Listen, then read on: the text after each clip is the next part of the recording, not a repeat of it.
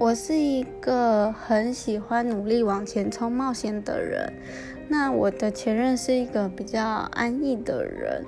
我是跟他在一起到第二年，大概一半的时候，我觉得他是属于就是没有人逼就不会完成事情的人，但是他还是一个老实人。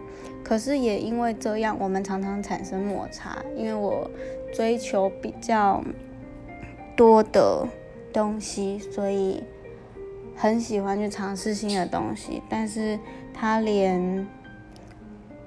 虽然有在打工，但是他一直都没有想要去追逐自己想要的东西，全部都是以随缘为主。所以也因为这样，我在两年半的时候大概发现不适合。那分手的时候是三年半。